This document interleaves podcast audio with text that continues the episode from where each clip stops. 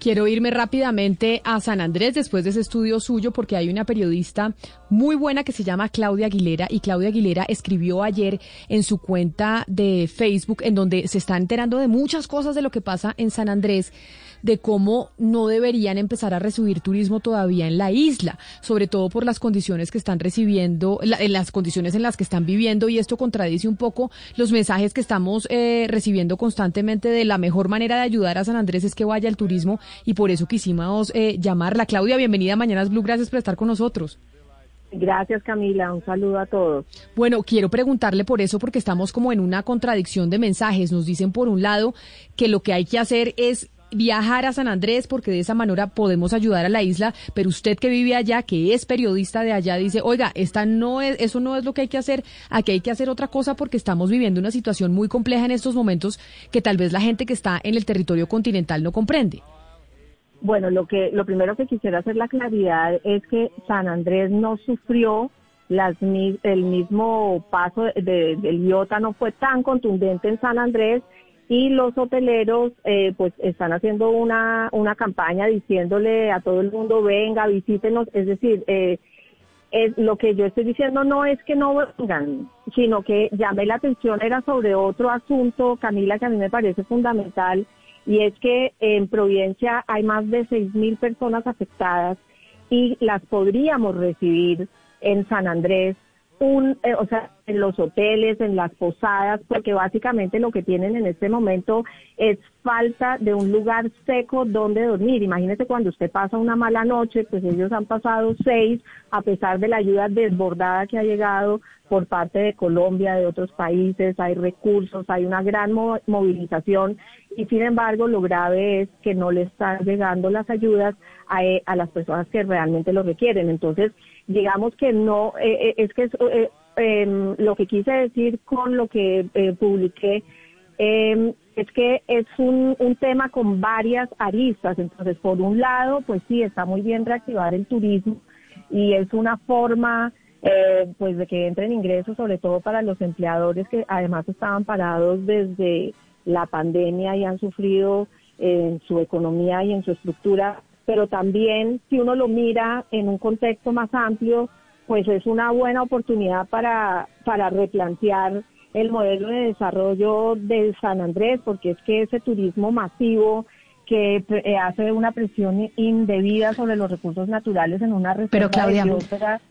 dígame. Hay, hay un tema que yo no entiendo y es, si evidentemente eh, San Andrés necesita reactivarse, la economía está muy golpeada, pero también está viviendo un proceso, digamos, difícil por cuenta del huracán, su infraestructura, muchas personas también a la deriva, recibiendo algunas personas de Providencia, todavía con riesgo de otro huracán. ¿A usted sí le parece de verdad que este es el mejor momento para recibir turistas cuando también estamos en plena pandemia y allá se sabe pues que la infraestructura hospitalaria tampoco es la mejor? Pues es muy difícil decirlo y y de pronto pues la, es que a uno le da como miedo tomar esas posiciones tan radicales.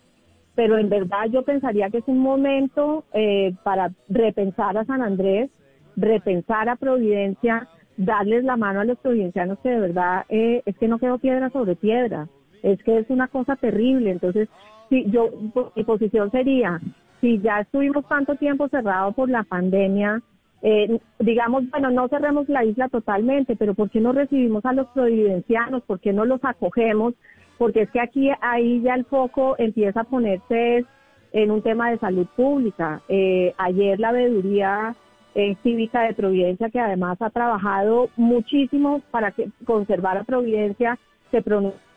y dijo, pues la situación acá eh, eh, no solamente es que no estamos con casas, eh, sin casas, es que aquí ya el tema de salud eh, se nos está complicando por, por, la falta de acceso a los baños, porque las aguas se revolvieron todas, eh, porque hay eh, pues animales en las calles, se pudrió la comida y entonces pues la situación cada vez se vuelve más compleja. Entonces mi llamado no es tanto a cerrar San Andrés y que no reciban el turismo, pues porque eso es muy complicado y aquí también se necesita. Mi llamado es más bien a que acojamos a los provincianos, les demos todo el apoyo durante una semana, ahí sí que casa, comida, cariño, eh, cuidados, eh, porque además del COVID se disparó allá, ¿no? Es que, eh, y quiero recordar que en un momento dado San Andrés tenía, eh, teníamos 20 casos de COVID nada más, pero resulta que después lo que vimos es que esos 20 casos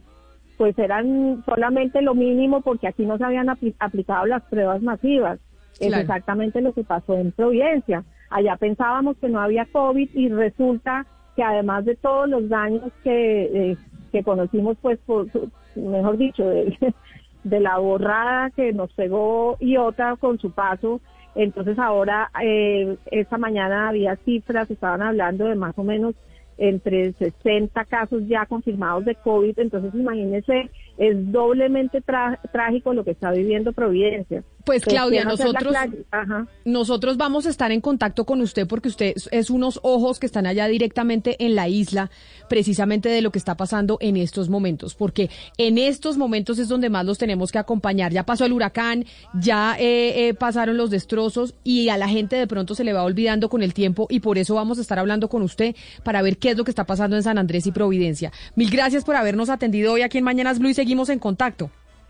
Claro que sí, Camila, muchas gracias y yo quiero de verdad agradecerle a todo, a todo el país que se ha volcado eh, pues de esta forma ayudar a San Andrés y a Providencia, pero también hay muchos temas que no hay que dejar perder, sobre todo la reconstrucción de Providencia. Los raizales eh, son una comunidad que está en riesgo y ellos tienen toda la posibilidad de participar en su reconstrucción, porque si bien las intenciones del presidente Duque fueron muy buenas en decir que iba a contratar mano de obra, yo le quiero decir al presidente y a sus altos funcionarios que aquí no somos mano de obra del gobierno nacional y que aquí también hay profesionales muy capacitados que pueden participar de su propia reconstrucción con proyectos y con un eh, panel de conocimiento de su propia región, que es lo que le falta